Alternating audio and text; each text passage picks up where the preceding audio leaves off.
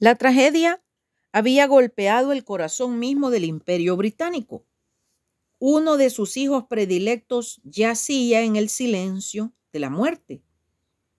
El duque de Wellington, invencible en la batalla, yacía sin vida en el gran salón, rodeado solamente por los centinelas que le hacían guardia de honor.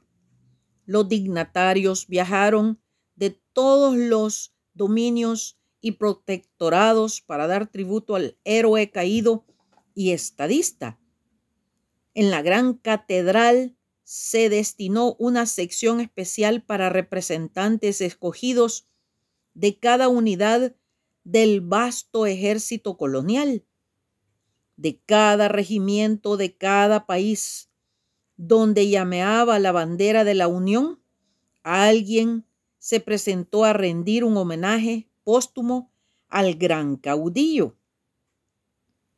Uno de los grandes imperativos del Evangelio suena con indisimulada urgencia, expresando el deseo supremo del Salvador de estar representado en su reino por miembros de toda tribu y de toda nación.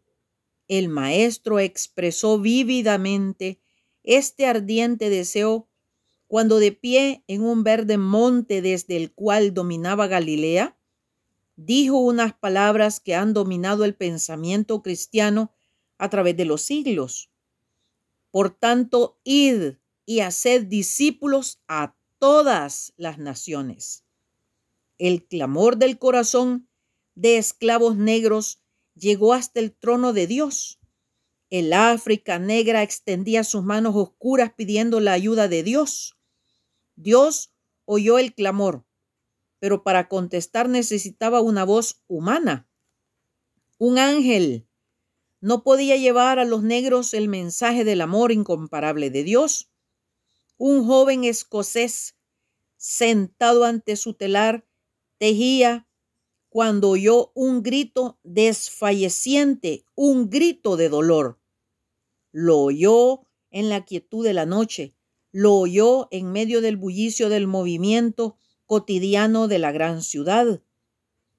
Tenía que dejar su hogar y sus amigos para ir a sepultarse al África. Y todo el mundo sabe cuál fue su respuesta porque David Livingstone se entregó a sí mismo por el continente africano.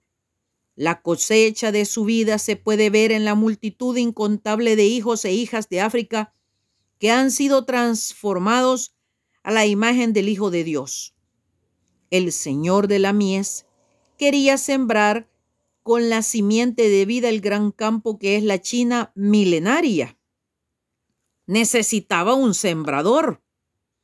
Un domingo en la mañana halló a Hudson Taylor caminando por la playa. Le dijo, si me lo permites, recorreré toda la China por tu intermedio.